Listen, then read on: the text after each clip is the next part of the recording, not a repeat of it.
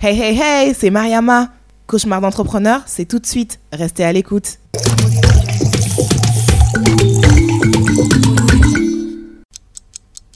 Vous devez être vraiment sûr des risques que vous prenez et conscient de la désillusion qui vous attend lorsque vous vous lancez. Je suis fatigué, je pleure pour rien. C'est toute une, une fatigue psychologique qui va s'installer. Depuis 2010, on est en 2018 et jusqu'à présent, je n'ai reçu aucun investissement, aucun financement, ni de l'État, ni de la banque. Non, mais CEO, c'est vraiment Chief Excrement Officer, en fait, quand on y pense. Tu gères la merde. Vous souhaitez booster vos ventes, renforcer vos capacités, trouver des sources de financement ou encore identifier de nouveaux fournisseurs gratuitement? Alors rejoignez Evablis. Evablis, c'est la première plateforme mondiale de réseautage, de partage et de soutien entre entrepreneurs basée sur une banque de temps. Être membre du réseau Evablis, c'est avoir l'opportunité de participer à des événements uniques et des espaces interactifs qui renforcent votre résilience et facilitent la relance et la croissance de vos activités. Inscrivez-vous dès aujourd'hui gratuitement sur www.evablis.com. www.evablis.com. Entrepreneur.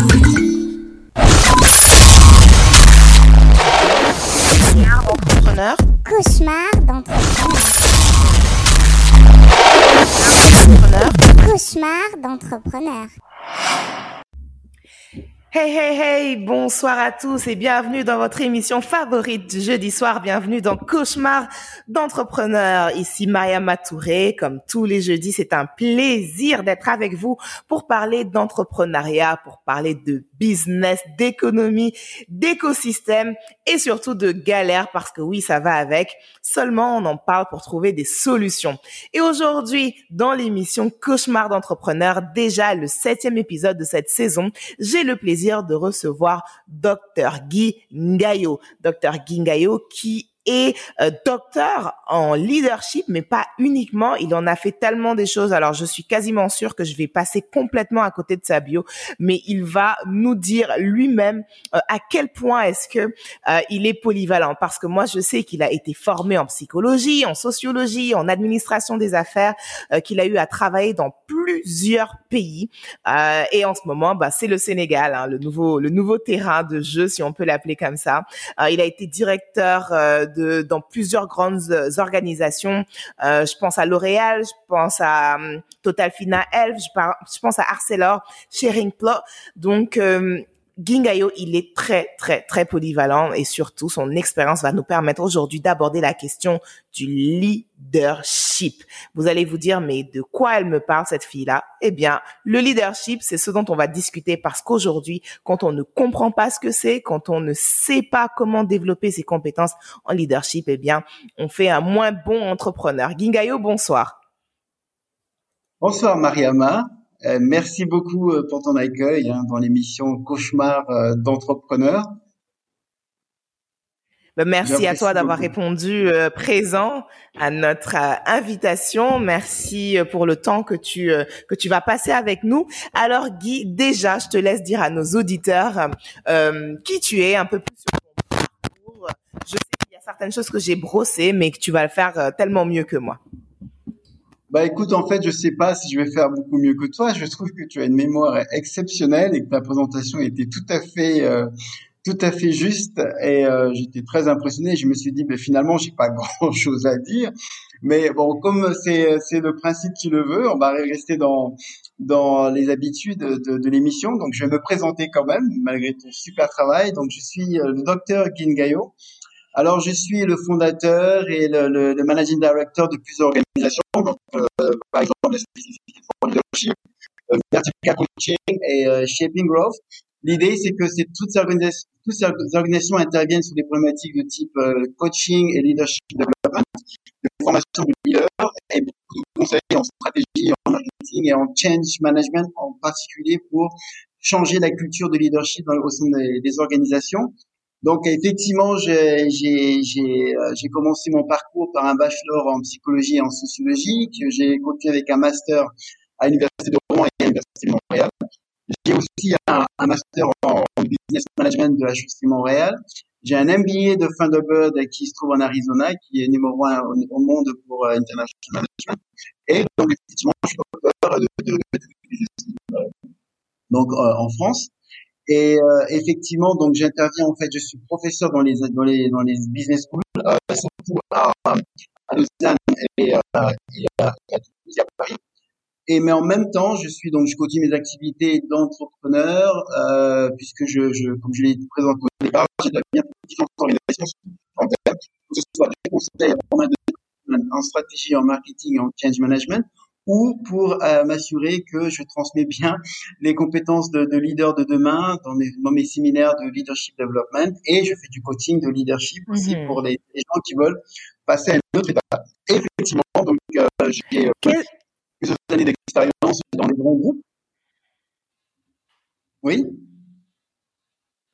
Alors non, vas-y, je te laisse, je te laisse terminer rapidement. J'allais te, j'allais te poser une question euh, euh, pour savoir un peu ce qui t'a mené au coaching euh, de tout ce parcours-là.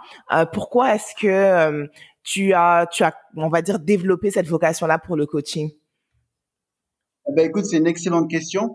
Euh, si tu veux, en fait, euh, j'ai toujours fait du coaching, en fait, hein, et je l'ai toujours fait de manière euh, informelle et, et, assez tôt, et toujours auprès de mes amis et de ma famille. Donc c'est quelque chose que j'avais en moi où les gens venaient souvent me voir lorsqu'ils étaient un petit peu perdus, voulaient trouver une orientation. Eh ben, je faisais comme ça, à l'instant. Euh, je me suis aperçu euh, que ça servait beaucoup à mes équipes après. Donc c'est quelque chose que je gardais moi en tant que manager quand j'avais euh, mes équipes. J'avais toujours une approche très coaching avec euh, mes équipes et ça donnait des résultats. Et je me suis dit finalement c'est un truc qui me qui me plaît beaucoup et et le, déclic pour moi, c'est quand je me suis aperçu que beaucoup de dirigeants ou de managers avaient des difficultés en fait à, à s'exprimer, à exprimer leur euh, je pourrais les aider parce que j'aime bien le coaching et je comprends tout à fait les problématiques qu'ils rencontrent puisque moi-même j'ai eu des, des de leadership dans des groupes ou euh, directeur euh, stratégie marketing global pour d'autres groupes et dans sept pays différents, dans trois continents différents. Donc je me suis dit tiens, je peux peut-être apporter de la valeur ajoutée. C'est parti de là. Et donc du coup, j'ai décidé d'aller à Columbia University me former et euh, depuis ma certification, je me suis lancé euh, comme professionnel du coaching. Ok, bah c'est génial. Euh, J'ai envie de te demander de nous aider à resituer un peu le, concept, euh, la thématique. Quand on parle de leadership, euh, qu'est-ce qu'on entend, en tout cas, qu'est-ce qu'on devrait entendre? Bah, écoute, c'est une très bonne question parce que ça repart déjà la, la première question, c'est de définir qu'est-ce que c'est le leadership. Hein.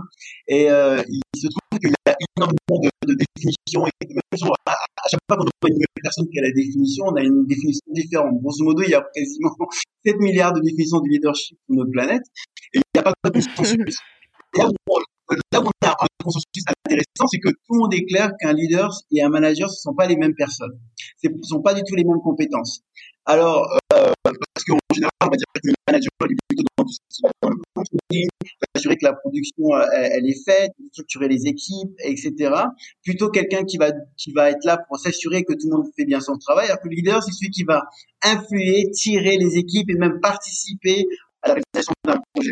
Alors beaucoup disent oui, mais je comprends pas parce que finalement un leader, il gère aussi les équipes et un manager, il doit aussi leader les équipes eh ben effectivement ils ont quand même raison. La seule la, la nuance c'est qu'en fait dans toutes les compétences nécessaires, un leader doit aussi avoir des compétences organisationnelles, donc être capable de gérer des équipes, donner des objectifs, faire du feedback et s'assurer que les tâches sont réalisées. Il doit être capable de faire ça le leader, mais c'est pas là qu'il va passer euh, la, la, majeure partie de son temps. Il est là aussi pour inspirer, donner la direction, etc. Alors que le manager, mmh. il va passer la grosse partie de son temps justement à s'assurer que les tâches sont réalisées, que tout le monde travaille euh, comme demandé, que tout le monde respecte le planning. Donc, donc la ce travail de, de contrôle, ce manque de sa journée, et effectivement, il va utiliser les qualités de leadership pour mener les équipes mais qui souvent sont plutôt du type auto, euh, autoritatif, on va dire, c'est-à-dire qu'il va être directif et donner l'orientation. Ouais. Compétence leader. Je ne sais ouais. pas si j'ai été clair. En fait, ce... Oui, c'est très clair. Ce que j'entends, moi surtout, euh, c'est qu'on peut être un, un, bon manager sans être forcément un excellent leader, bien qu'on fasse appel à certaines euh, qualités euh, du leader. euh, mais que pour euh, être un leader, il faut aussi avoir ces compétences managériales là. Euh, après, la différence, c'est que dans nos entreprises, on ne recrute pas un leader, on recrute généralement pour des postes comme voilà opérationnels, comme celui d'un manager, etc. Euh, Est-ce que c'est nous dire aujourd'hui que euh, dans tous les postes à responsabilité, dans tous les postes euh, généralement de direction, euh, il va falloir de plus en plus rechercher au-delà euh, de la compétence technique, il va falloir chercher ces qualités, euh, ces qualités humaines là du leader. En fait, ça, c'est le paradoxe des organisations de manière générale. C'est qu'ils aimeraient avoir des leaders, mais recrutent des managers. Et c'est le même paradoxe que j'ai eu, moi, quand j'ai essayé de faire mon MBA. Dans mon MBA, le MBA numéro un au monde pour l'international management. Donc, on va sortir de là comme des super grands leaders. Mais finalement, les postes qu'on a eus, c'est des postes de management. On s'aperçoit qu'on a été tous outillés pour faire du bon management. Aucun d'entre nous, même si c'était une idée, un rêve auquel on aspirait, n'a été développé comme leader. C'est vraiment le paradoxe des MBA et le paradoxe des organisations. Donc finalement, on a besoin de managers pour être sûr que les tâches sont exécutées. Maintenant, au vu des difficultés qu'on rencontre, et on, on, demande en fait à des leaders d'être inspiring, enfin des managers d'être un peu plus des leaders, mais c'est un peu complexe. Hein, c'est moins, c'est plus difficile que on voudrait le, le, le, croire en fait. Et en fait, on a besoin de managers principalement. On a besoin des deux. Il y a des deux de complémentarité. On n'a pas besoin de tout le monde n'a pas besoin des leaders et le monde n'a pas besoin des managers. Et ce qui est important en fait, c'est que euh, un manager, c'est quelqu'un qui, un leader, c'est quelqu'un qui veut devenir leader. On peut pas l'imposer à qui que ce soit. On peut pas dire, toi, maintenant, tu vas être leader, ça marchera pas. C'est ce que les organisations font. Elles t'envoient en formation pour dire, on a, on a repéré ces trois, quatre high potential. On va les former pour devenir des leaders, mais ça marche pas. Le leadership, en fait, ça vient de l'intérieur. Et en fait, il y a, un processus d'émergence qui doit se faire autour des ses pairs. Mais on a besoin des deux. Principalement, beaucoup de managers et très peu de leaders, mais on a besoin des deux. Alors, c'est surprenant presque parce que quand je t'entends parler, j'ai presque l'impression que le leader, c'est un poste à part entière. Alors, le leader, c'est pas vraiment un poste, c'est un état d'esprit et c'est un état d'action. C'est-à-dire que quelqu'un qui n'est pas à, on prend une approche qui soit qui est très hiérarchique comme les organisations, on dit tiens, lui, c'est le, le directeur ou le, le vice-président, donc c'est le leader, c'est pas forcément le cas. Ça peut être un très bon manager. Et il peut avoir au sein de ses équipes un subordonné qui soit peut-être un N, N-5, qui en fait a ce type de leader, c'est-à-dire qui sait inspirer les autres, qui comprend bien et qui a envie de tirer les autres. En fait, c'est c'est c'est plutôt un un, un état d'action de fait qu'un titre. Et en ouais, c'est ça. Leader, ça peut, ça peut être une personne, ça peut être une équipe qui qui elle-même, l'équipe elle-même, dans son fonctionnement, crée le leadership. Mmh. Il y a quelque chose de super intéressant dans ce que tu viens de dire. Euh, quand tu me dis, en fait, ce n'est pas obligé euh, que ce soit le poste le plus important, euh, en tout cas que ce soit la personne qui, qui tienne ce poste-là, qui soit le leader, ça peut être son N-5. Et ça, c'est la première fois, effectivement, que, que j'ai cette perspective-là. En général, pourquoi est-ce qu'on confond le management avec le leadership, le manager avec le leader? C'est parce qu'on se dit, ben, le leader, c'est celui qui doit occuper euh, une des plus hautes fonctions, pour ne pas dire la, haute, la plus haute fonction. Et aujourd'hui, ce que j'entends, c'est que c'est possible dans son équipe d'avoir de très bons euh, managers, que le manager euh, soit, par exemple, le poste le plus important, mais que euh, en dessous de lui, il y ait quelqu'un qui soit véritablement l'inspiration pour le reste de l'équipe. Tout à fait. Parce qu'en fait, si tu veux, comme je t'ai dit, il y a plein de définitions différentes sur le leadership. On n'arrive pas à se mettre d'accord. Mais on sait que le, un, le leadership, c'est pas du management. Ça, on est très clair. Et après, ce qui est important quand on regarde toutes les définitions, il y a, il y a 5 points qui sont essentiels. La première chose, c'est que le leadership, ça peut être une personne ou une équipe. C'est pas forcément une question de titre. Le deuxième point, c'est que le leadership, euh, en fait, ça veut dire on peut on doit être au moins deux. Donc si on est tout seul, en fait, on peut pas leadership. on peut pas se l'idée soi-même. voilà, voilà, il faut être au moins deux, c'est-à-dire à quelqu'un qui, qui mène et un follower. Et puis le troisième point, et je pense c'est le plus important pour moi, c'est que le follower, il est c'est c'est par une volonté euh, sans c'est parce qu'il a envie, il veut qu'il suive le follower. Dès qu'on va mettre de la hiérarchie, on va mettre de la coercion, de, de l'autorité, on n'est plus dans le leadership. Donc c'est ce qui est l'élément important, c'est que les gens vont suivre parce qu'ils ont envie de suivre. parce. Hmm.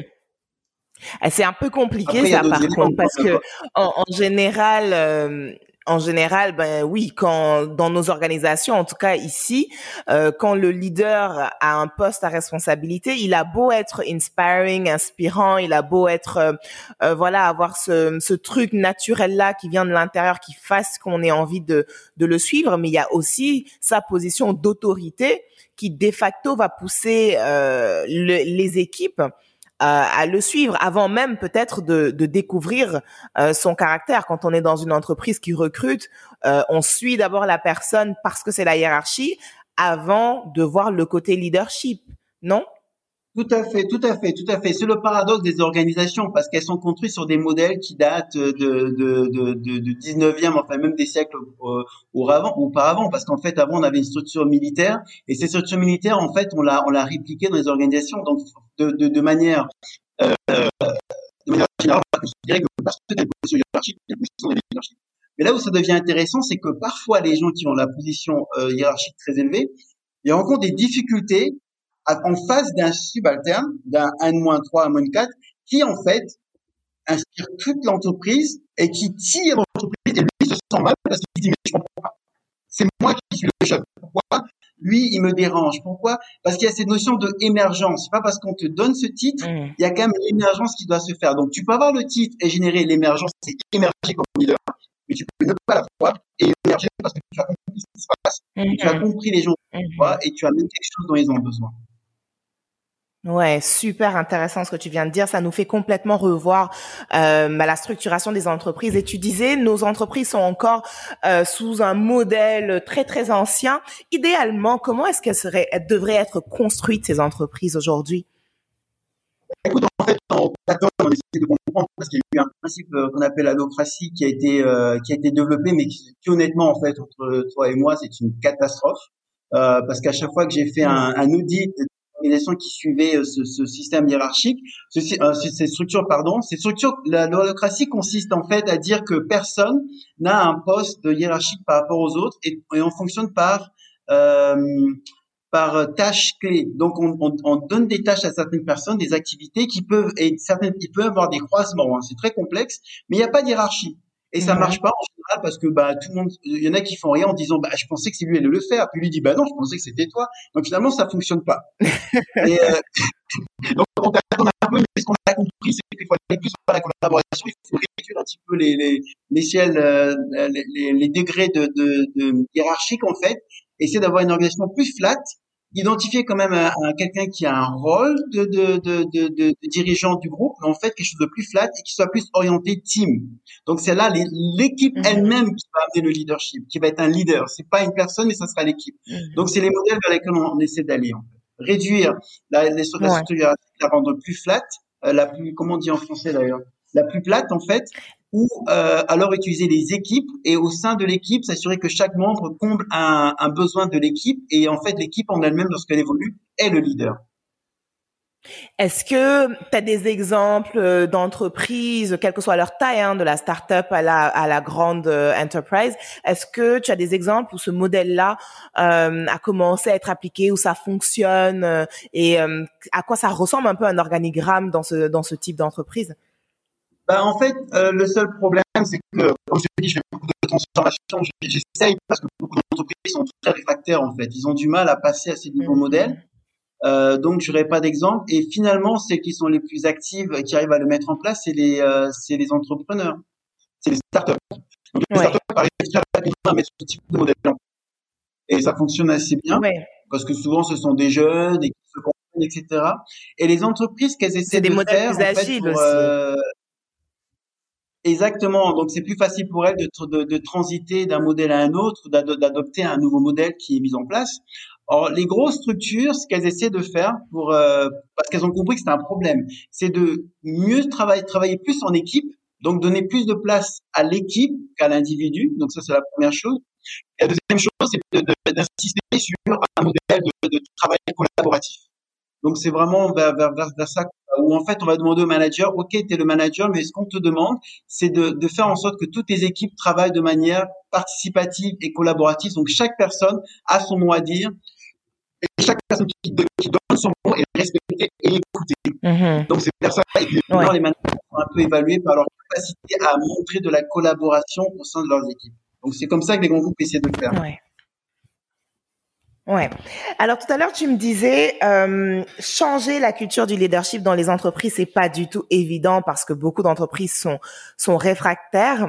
Mais avant même d'arriver au changement, c'est quoi les premiers gros constats, on va dire, euh, euh, qui ont qui ont poussé à développer autant autant de euh, autant de programmes de coaching pour changer toute une euh, culture d'entreprise et et mettre vraiment l'emphase sur le leadership dans nos structures. En fait, il y a, plusieurs éléments. D'abord, les entreprises s'aperçoivent que le modèle euh, de fonctionnement euh, qui, était, encore viable jusqu'aux années 90, fin, euh, début 2000, euh, aujourd'hui le sont plus. Le sont plus parce que le monde évolue excessivement vite. Et en fait, on a l'agilité qu'on peut trouver chez les startups qu'ils n'ont pas. Euh, si on parle de transformation digitale, euh, qui a un impact euh, indéniable, euh, faut transformer le etc. Il y a l'aspect sustainability, business durable, qui devient très compliqué. Il y a la nouvelle génération qui change complètement les codes de, de, relations hiérarchiques. Eux, la hiérarchie, ils n'en veulent pas.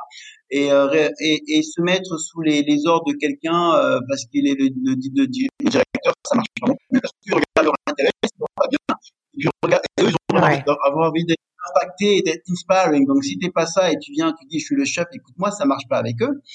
Le fait qu'on ait beaucoup plus de, de mixité, hein, de, de, de, genre, il y a plus de femmes qui interviennent, ça change beaucoup en fait parce qu'il faut intégrer les, les, la, la, façon de penser un petit peu euh, féminine dans les entreprises qui sont pas forcément très euh, euh, en relation avec la façon masculine qu'on a qu'on connaît jusqu'à présent. Donc là, il y a un changement qui se fait. Euh, voilà, il y a pas mal de facteurs, la globalisation, le fait qu'on équipes diverses, des cultures, euh, dans des cultures complètement variées.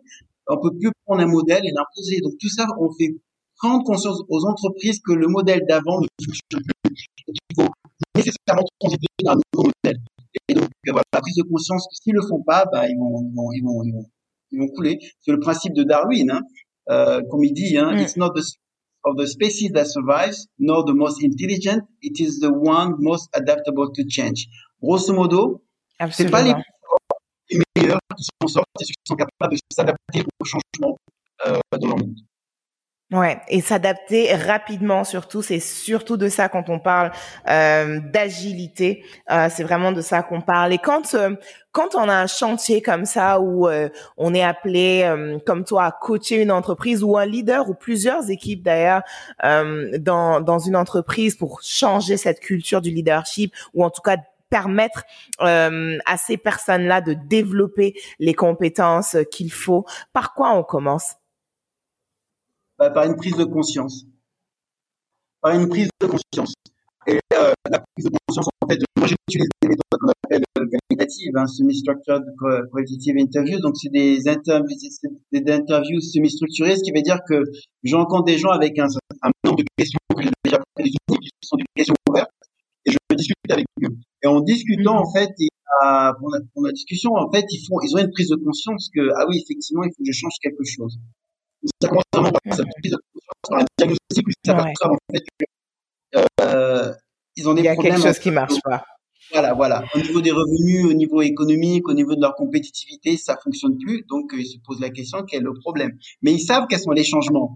Mais euh, ils prennent pas conscience de, de, de, de, de l'impact de ces changements-là dans leur quotidien, sur le plan culturel, de la manière dont ils pratiquent le leadership. Donc, euh, ça commence par cette prise de conscience.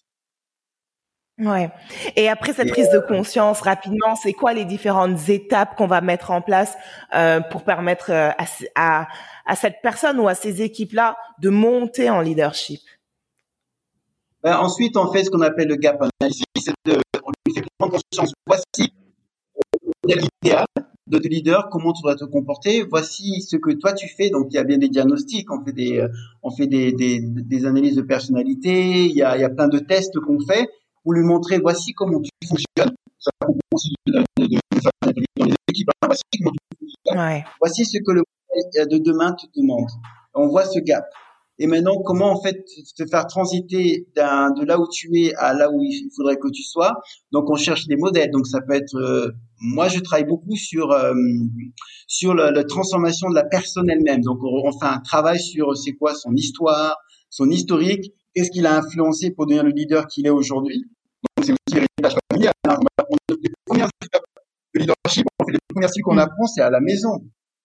Oui, souvent oui, c'est assez autoritaire d'ailleurs, hein, et ça influence. Hein. Donc les gens vont dire ah, carrément. Voilà. Moi aussi, c'est très autoritaire et euh, on parle beaucoup avec qui je travaille est très dur, trop exigeant. Donc ça commence là, pour qu'on regarde comment ils ont évolué en étant à l'école, parfois c'est aussi autoritaire, dans les études, les premières professionnelles, donc on comprend pourquoi ils sont arrivés à ce modèle-là. Et donc parfois pour faire la transition, ça peut être une formation, donc je propose une formation où on regarde ça, toujours prise de conscience et on fait des exercices de transformation. Il y a un exercice que j'utilise beaucoup qui s'appelle le reframing par exemple, c'est-à-dire que j'amène des gens à euh, lorsqu'ils ont une avis, un avis négatif sur un, un membre d'équipe, de dire est-ce que tu peux pas essayer de voir la, la, la, contribution positive que cette personne apporte, plutôt de te concentrer sur son côté négatif, par exemple. C'est un des études qu'on utilise, pour, que mmh. j'utilise, mentalité. Euh, ça peut être ça, ça peut être des formations de compétences. Si tu comprends rien à la transformation digitale, bah, comprendre un cours transformation digitale, comprendre ce que ça veut dire et comment changes ouais. les, les business pour les rendre transformable, digitable, euh, digital en fait, etc., etc. Donc, il y a plusieurs, euh, plusieurs axes. Ça peut être aussi un changement culturel dans l'entreprise elle-même, redéfinir les valeurs, mm. et, etc. Alors super intéressant et je pense que là on a suffisamment campé le décor pour que maintenant tu nous dises euh, Guy c'est quoi les compétences du leader de demain? Qu'est-ce qu'on va attendre d'un excellent leader, de ceux qui vont pouvoir réellement euh, tirer euh, les entreprises vers le haut, que ce soit ici, c'est-à-dire euh, en Afrique ou même ailleurs dans le monde? Bah alors ça c'est une très belle question et j'adore cette question parce que je me suis posé cette question moi-même et lorsque j'ai commencé à lire euh, tout ce qui a été publié sur le thème, euh, je me suis aperçu que il y avait beaucoup d'écrits sur les compétences du leader du 21e siècle, mais énormément des, dans, que ce soit dans des revues scientifiques, que ce soit dans des livres, dans des, articles de, de magazines, de journaux et tout le monde écrit dessus. Et en fait, tu t'aperçois à un moment donné qu'il y a beaucoup beaucoup d'écrits, mais qu'il y a beaucoup de de contradictions, beaucoup de confusion, beaucoup de désaccords et que les termes utilisés sont pas les mêmes. Tu vois, quand tu parles par exemple d'agilité, c'est un terme qui est souvent. Certains considèrent que l'agilité, c'est juste l'adaptabilité plus la flexibilité, par exemple. Mais il y en a un qui va dire c'est agile, l'autre qui va dire c'est plutôt ça. Donc, un, un espèce de, de, de, pas très nette, pas très bonne. Donc, à partir de ça, donc, moi, j'ai fait un travail en profondeur en utilisant une méthode scientifique qu'on appelle euh, la, la, la, Integrative Review. À partir de ça, j'ai réussi à sortir une synthèse de 18 compétences. Alors, ce qu'il faut savoir, c'est que dans ces 18 compétences, il y en a 9 qui ont toujours été là. Elles ont toujours été toujours là. été là, c'est-à-dire? Elles sont là depuis des Elles siècles. ne sont pas en fait, nouvelles, ce sont des compétences qu'on attend d'un leader depuis Voilà. toujours. Voilà, exactement. Et la, la, la seule différence, c'est qu'elles doivent être appliquées de manière différente par rapport au monde d'aujourd'hui. Je prends un exemple. La compétence organisationnelle, qui est une, une compétence importante, qui c'est qui celle de planifier, euh, distribuer les rôles, les responsabilités d'équipe, donner du feedback, suivre que les travaux sont faits, etc. Ça a toujours été là. Mais maintenant, aujourd'hui, il faut être capable de le faire en ligne ou avec des équipes virtuelles. Donc ça, c'est la, la, la, la, la spécificité Ouais. du monde donc on peut pas, on peut pas avoir les équipes. Donc comment j'arrive à faire ça de manière euh, virtuelle? Ça c'est une problématique que beaucoup de managers ont d'ailleurs. hein. Donc il y a celle-là. Oui, absolument. Et puis, il y a tellement d'outils et on ne s'en sort pas finalement avec tous les outils de gestion en ligne euh, de- d'équipe et d'organisation. Effectivement, c'est une grande compétence à, à développer au 21e siècle. Voilà. Et puis après, il y a d'autres qui sont complètement nouvelles. Autres sont complètement nouvelles et qui sont vraiment dans leur temps. Alors, euh, tu vas me dire lesquelles, en tout cas, quelles sont les compétences qui ont toujours été là et qui sont, qui doivent être adaptées au monde d'aujourd'hui. Euh, donc j'ai dit la- les, les qualités organisationnelles. Il y a aussi ce qu'on appelle, ce dont pas, tu parles d'agilité, mais on appelle ça adaptabilité, parce qu'avant, quand on des adaptables, ça suffisait. Aujourd'hui, être adaptable aussi flexible, c'est-à-dire être capable de faire du changement, mais très rapidement, pas juste euh, je m'adapte, etc. Mais non, c'est t'as plus le temps, donc il faut être très rapide, donc c'est flexible et sentir en fait quelles, est les- quelle est la, la, la tendance en fait qui va euh, pérenne en fait à côté, donc savoir la saisir très rapidement. Ouais. D'avoir toujours l'idée avec des valeurs, ça a toujours été là. Aujourd'hui, il y a d'autres valeurs qui sont importantes, des valeurs morales sont devenues plus importantes, des valeurs humaines, c'est-à-dire euh, accepter emplois qui sont humains, pas juste dire euh, je te vire, euh, considérer l'impact social d'un- d'une décision, euh, voilà, de séparer de quelqu'un, tu Ouais. vois, de, de prendre ça dans, dans toute cette émission, c'est important.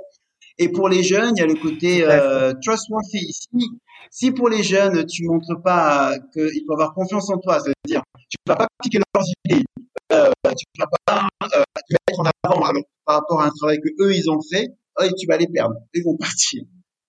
Les qualités cognitives, hein, de- de- voilà, qu'on dit être clever, être intelligent, ça a toujours été là. Aujourd'hui, en fait, dans le, ce qui va être important, le cognitif, en plus de, de, de d'être intelligent clever, c'est de savoir penser de manière stratégique et de savoir analyser une tonne d'informations disponibles pour sentir vraiment quel élément essentiel. Aujourd'hui, on est bombardé d'informations et on se perd en fait. hein. Moi, je vois, j'ai beaucoup de dirigeants qui se perdent, qui n'arrivent pas à savoir. Je vois pas en fait quel élément clé qui va être déterminant dans ma décision pour mon organisation. Je le vois pas. Donc cette capacité à, à Mm. analyser, à trouver dans cette euh, dans cette masse d'informations l'information essentielle pour faire avancer l'organisation et de penser stratégique parce que ça va très très vite. Donc il faut toujours avoir cette vision Mhm. stratégique.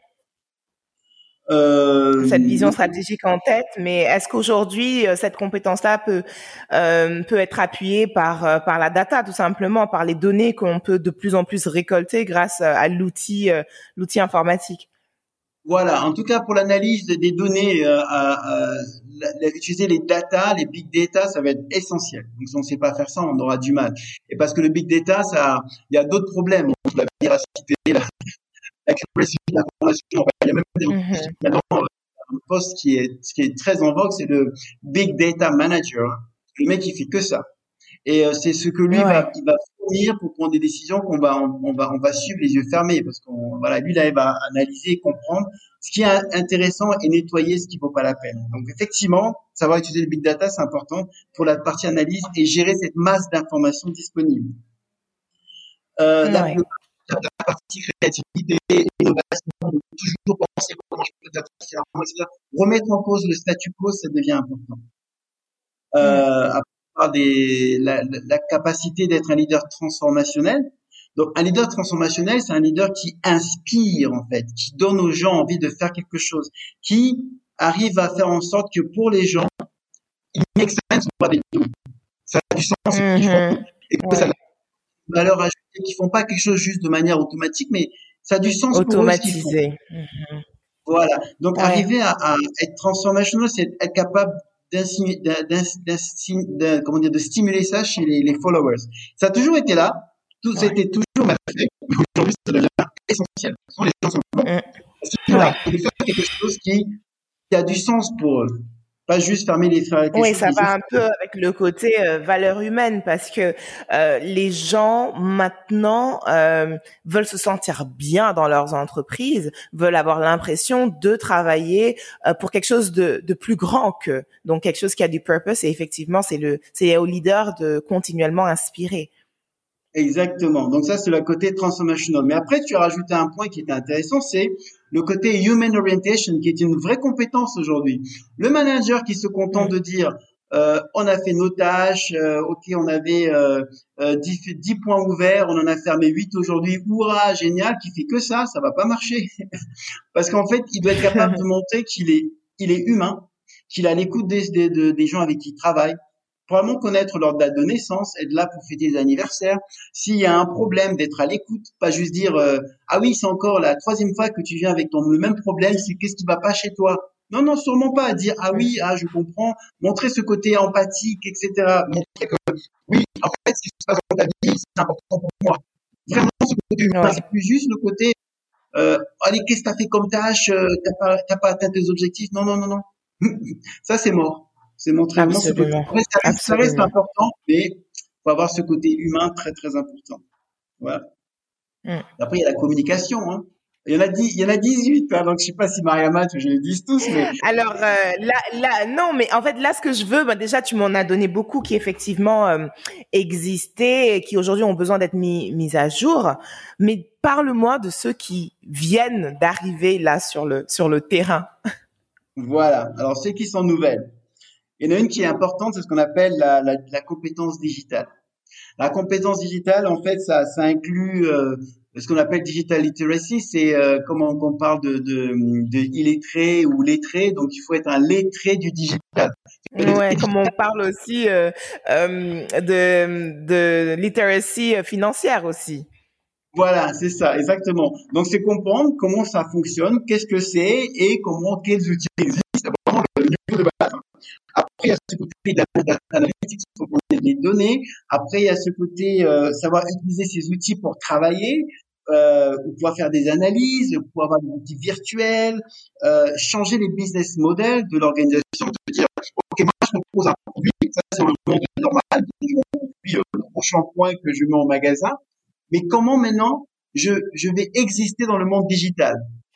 Donc je peux créer une, une, Ouais. une par exemple, je peux créer des, des plateformes de de de- d'acheteurs, enfin, voilà. Penser comment je transforme mon business model pour l'avoir aussi digital, pas juste dans le monde réel. Ça, ça c'est un truc. Donc on parle souvent de digital, euh, des jumeaux digitaux là, c'est-à-dire j'ai un produit qui existe Mhm. physique en la vie et je vais faire son jumeau digital et je vais faire tous mes fonctionnements en, de manière jumelée dans le monde digital. Donc ça, ça devient hyper important et comprendre les business models du monde digital, parce que ça c'est l'avenir. hein. Donc on n'a pas le choix. Ah ouais. Après- Eh ça- c'est l'avenir et ça n'a rien à voir avec euh, la version classique, en tout cas des affaires. Euh, j'ai tendance à dire, en fait, c'est un terrain foot où il y a de nouvelles règles de jeu qui n'ont rien à voir avec ce qu'on connaît. Voilà, exactement. Et là, il faut s'y mettre. Après, il y a la, la- le côté du- euh, de- euh, développement durable, c'est-à-dire que je fais mon business, mais je dois garder à l'esprit ce qu'on appelle le triple bottom line. Euh, le triple bottom line, c'est de mettre en- d'être sûr qu'on va, on, on répond aux exigences économiques de, de l'organisation, c'est-à-dire que bah, la boîte va faire de la croissance, mais je veux pas qu'elle fasse de la croissance n'importe comment. Je veux qu'elle fasse de la croissance en respectant l'environnement et en ayant un impact positif dans la société. Donc c'est ce qu'on appelle le triple bottom line parce qu'il y a trois objectifs qu'on essaie de euh, remplir en même temps. Donc ça, ça devient important. Ça veut dire que le, le business model, non seulement il doit être transformé pour s'adapter au monde digital, mais il doit aussi contenir des éléments de développement durable.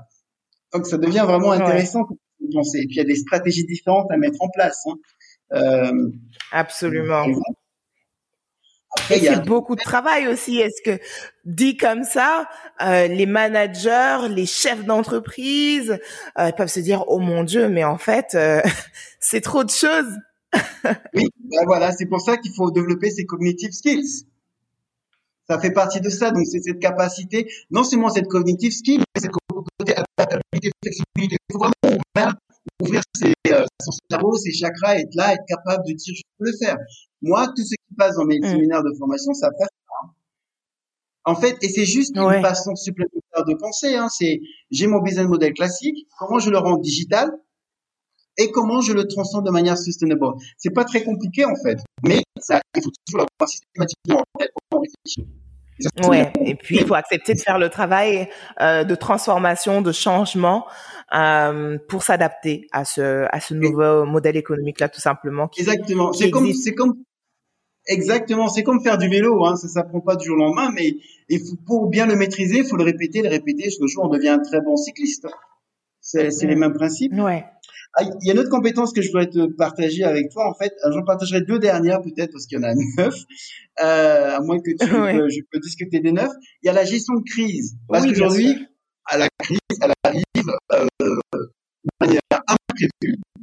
C'est comme ça qu'elle est définie. Hein. La crise, c'est quelque chose qui arrive, qui est imprévu, mais elle arrive dans différentes formes. Ça peut être, comme on a vu avec le Covid aujourd'hui, ça s'appelle le Global Health Crisis. Voilà, ça existe. Ça peut être venant de- des problématiques terroristes, ça peut être euh, des, de, au sein de l'organisation elle-même, en fait, une personne peut changer une crise, une situation, une décision, business que je mets à à l'organisation crise. Maintenant, il faut être capable de, les- il faudra être capable de les gérer parce que c'est des choses qui vont arriver de manière récurrente. Donc, avoir euh, Ouais. bien les processus de gestion de crise, d'avoir ça bien en tête, souvent les répéter pour que tout le monde le maîtrise. Mais euh, après, c'est une Mais, euh, Guy, je t'arrête ici très rapidement. J'ai toujours eu du mal, alors moi en tant que chef d'entreprise, mais aussi euh, bah, par rapport à tous les cabinets euh, d'accompagnement que j'ai pu voir avec cette problématique de gestion de crise parce que c'est une réflexion d'abord que je trouve extrêmement difficile d'imaginer toutes les crises possibles.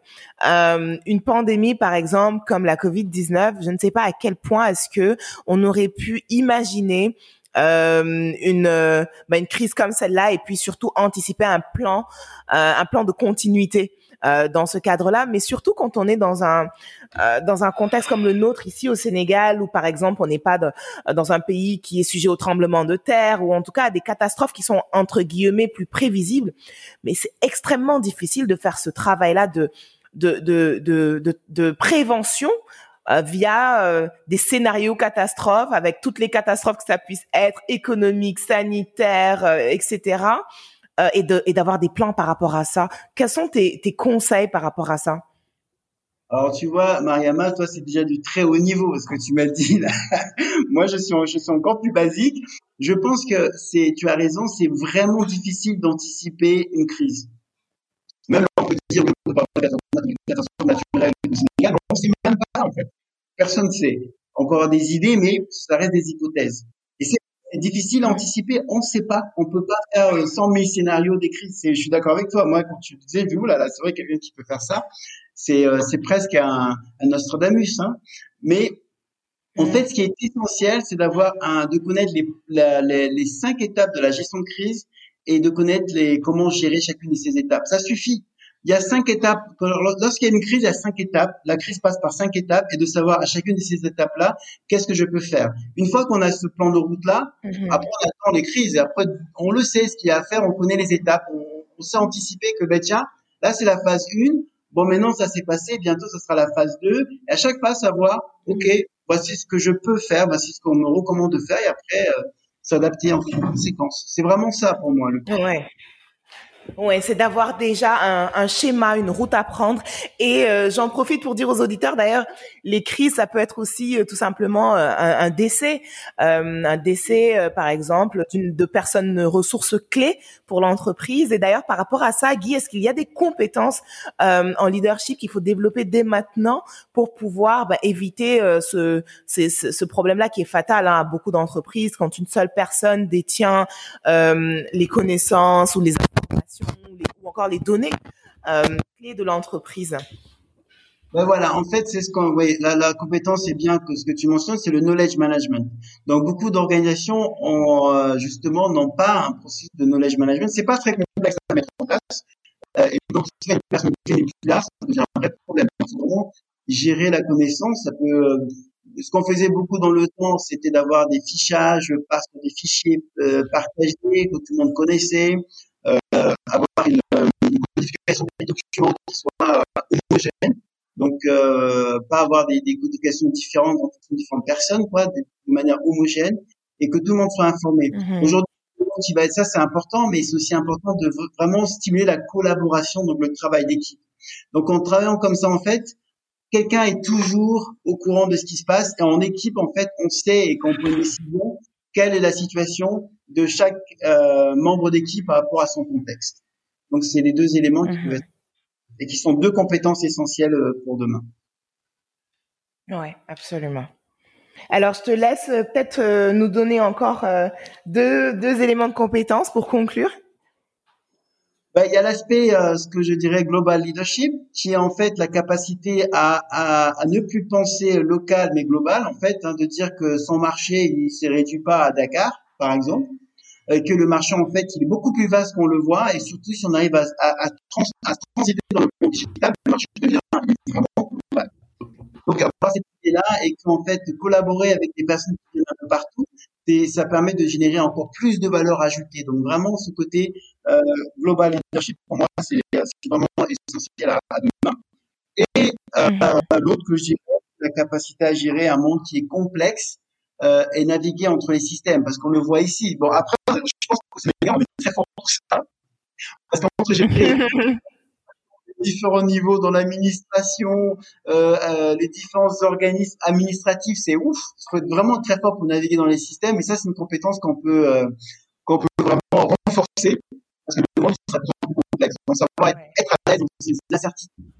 Et en Europe, par exemple, c'est quelque chose que euh, beaucoup de, de, professionnels ont du mal en fait. Ils aiment bien la certitude, ils aiment bien que les choses soient bien définies, bien claires. Et comme aujourd'hui, ça devient, c'est de moins en moins le cas. Il y a une, de tension, de pression ressentie par les professionnels. Oui. Au Sénégal, on a cette chance puisque c'est du quotidien. Mais en fait, ça va être du quotidien pour l'adapter dans un monde plus digital évidemment plus digital. Ça me permet de te poser une question euh, d'ailleurs que que j'avais en tête depuis tout à l'heure, c'est est-ce qu'il y a des spécificités euh, liées au Sénégal ou à l'Afrique de l'Ouest euh, mais en termes de compétences, parce que évidemment on est dans un environnement socio-économique qui est différent, mais également culturellement différent. Il y a des compétences qui sont tirées peut-être euh, de notre culture traditionnelle, etc., qui peuvent être transposées en, en entreprise et avoir euh, des impacts positifs de ton observation depuis que tu es ici. Est-ce qu'il y a des choses, un peu comme ce que tu viens de me dire, qui existent à renforcer ou encore complètement à, à transférer de la société, des liens sociaux aux liens professionnels? Bah, écoute, Mariama, c'est une excellente question. Donc, moi, ça fait euh, 6-7 mois que je suis euh, ici au Sénégal.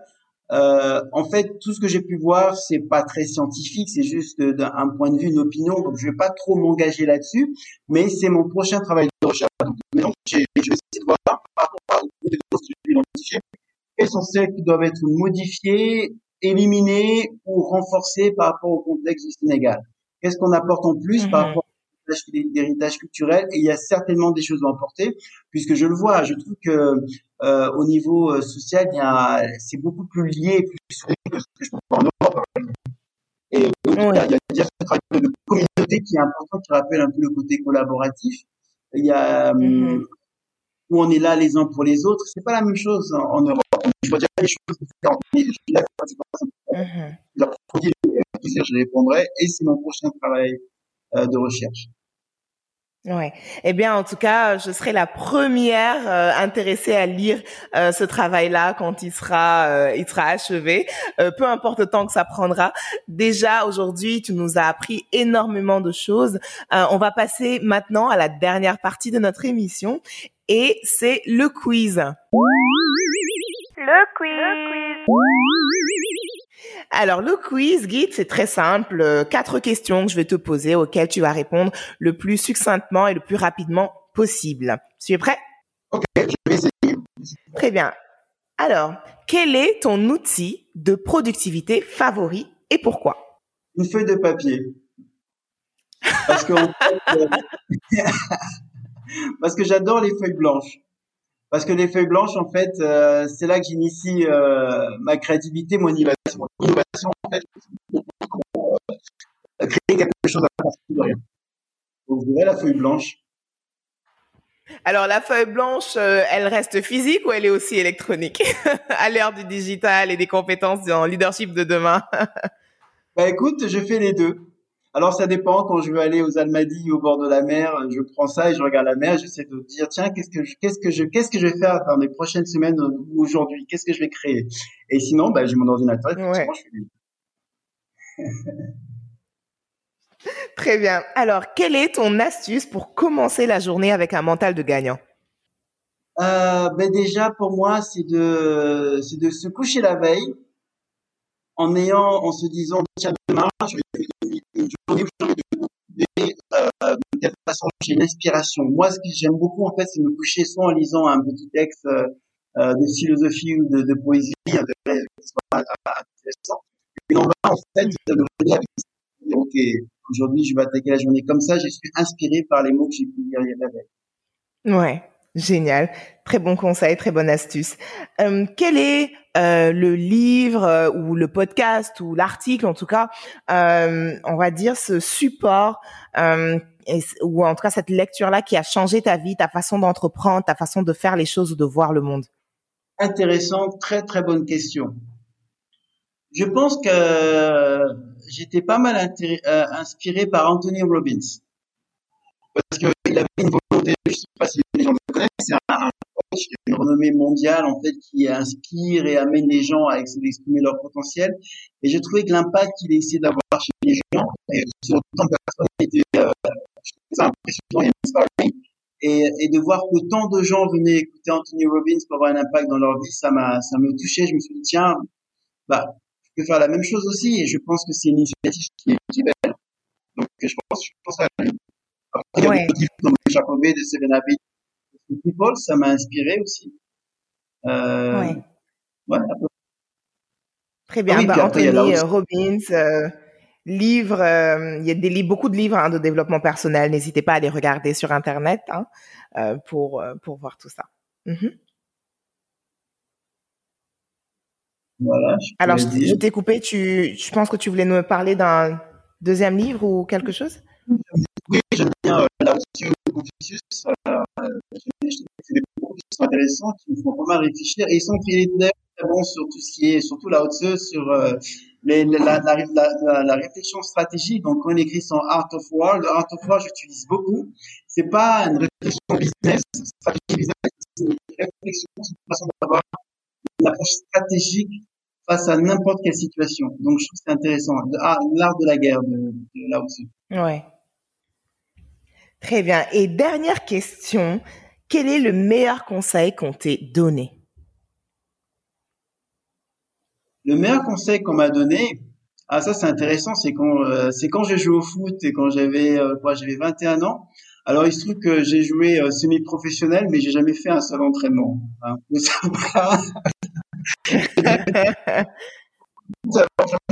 entraîneur, mais moi, en fait, les entraînements me fatiguent. Après, en match, je suis fatigué et j'arrive pas à bien jouer. Voilà. Et euh, ouais. donc, pour me dire, je me dis, parfois, il me disait, OK, aujourd'hui, tu joues pas. Je fais plusieurs séances comme ça. Oui, c'est que l'équipe perdait, puis et puis bah là, j'étais euh, le joueur à impact. Je marquais un but, je faisais marquer et on gagnait. Donc, j'étais un vrai casse-tête pour les, pour les entraîneurs. Et le meilleur conseil qu'on m'a donné, c'est il y avait un match où l'équipe perdait et encore où je m'étais pas un match où je ne m'étais pas entraîné, où on a essayé de me punir. Je suis entré et je faisais des différences incroyables, mais seulement j'ai raté mes tous les buts, seul devant le gardien, le but vide, je faisais mes j'ai raté mes buts le plus vite. C'était un match sans combat. J'ai créé des différences Là, il y a un, un, le défenseur du numéro 4 qui a couru vers moi, j'étais avançant, enfin non, j'étais devant. Il a sprinté vers moi et tout, et en criant, il me dit, mais toi, t'es la honte de tous les athlètes, t'es la honte du sport. avec oh, wow. il m'a dit, avec toutes les qualités athlétiques que tu as, tu apportes rien, tu fous rien. Nous, si on avait le un dixième de ce que tu, de ce que tu as, on serait des joueurs incroyables. On va se tuer aux entraînements tous les jours de la semaine pour avoir, pour être en match. Toi, tu fais rien, et tu joues et tu crées des différences comme ça, mais on perd parce que tu fais n'importe quoi aujourd'hui, tu es tu as un potentiel et tu l'utilises pas. Je l'ai regardé, ah ouais. j'ai dit, oula. Et ça, ça a été le meilleur coup qu'il m'a donné, oui. Et depuis, bah, en fait, c'était une grosse claque. Oh, wow, énorme. Et depuis, j'ai accumulé les titres internationaux et nationaux. Voilà. voilà. Eh ben, écoute, ça veut dire qu'il fallait, euh, excusez-moi le terme, les auditeurs, mais il fallait un coup de pied aux fesses pour pouvoir euh, bah, ah, prendre ouais. ton potentiel en main finalement, parce que on le dit souvent, le potentiel c'est pas, c'est pas tout. Il faut encore savoir euh, le faire grandir, le développer et travailler, tout simplement. Exactement, et travailler, et travailler. Et c'est parfois, c'est pas parce qu'on en a, c'est pas parce qu'on a l'impression de pas en avoir. Ça, c'est une, une, autre, une, une autre, une autre histoire intéressante si j'ai deux minutes. Quand j'ai commencé l'athlétisme, c'était oui, intéressant pour moi. Après, bon, j'ai eu mes titres, hein, j'ai été plusieurs fois champion de France, j'étais champion du monde, bah, c'était super. Mais je me souviens d'un athlète qui, quand on a fait les tests, euh, personne ne voulait lui parce que ses performances n'étaient pas bonnes. Et par rapport à moi, il était complètement à la rue, hein, il avait des très mauvaises performances. Et ce gars-là, euh, plusieurs années plus tard, il, est, il était aux Jeux, aux Jeux Olympiques de Sydney il est passé chez moi parce qu'il était à Paris, donc j'étais à Paris à ce moment-là. Il m'a dit tiens, je viens à Paris faire quelques compètes. Est-ce que je peux rester chez toi? Je vais, euh, je vais à Sydney après avec l'équipe du Canada. Il est venu chez moi, le gars était transformé, je voyais ses performances, j'étais impressionné. Et euh, c'était un gars que tout le monde rejetait parce qu'il était censé pas être bon, il avait zéro potentiel. Il a travaillé, travaillé, travaillé. Mm. Moi, je trouve ça c'est une super, une super histoire. Game over. Alors c'est une super histoire et ça nous permet de conclure en beauté cette émission parce que finalement, ce qu'il faut retenir, c'est que pour développer euh, des compétences, eh bien, il faut les travailler Euh, et ça permet aussi, je pense, de remettre sur la table cette éternelle question du leadership. Est-ce que c'est inné ou est-ce que ce sont des choses qu'on qu'on apprend et qu'on développe? Euh, Eh bien, en tout cas, nous, notre piste de réponse, c'est qu'il faut travailler euh, pour pouvoir euh, développer ses capacités, quelles qu'elles soient, euh, que ce soit en leadership, que ce soit pour la performance en général, etc. En tout cas, euh, Guy, c'est la conclusion qu'on fait de, de ces belles histoires que tu nous as racontées. Merci beaucoup d'avoir été euh, bah, dans l'émission Cauchemar d'entrepreneur. Est-ce que tu voudrais dire un dernier mot et surtout peut-être dire à nos auditeurs où te retrouver? Ben alors, alors, un dernier mot, je suis tout à fait d'accord avec, avec toi quand tu dis que les leaders, bah, c'est du travail, ça se développe. En tout cas, aujourd'hui, scientifiquement, il n'y a aucune recherche des concluants euh, de manière significative sur l'impact du côté naturel et des gènes du leadership. Donc, aucune, aucune. On n'a rien trouvé.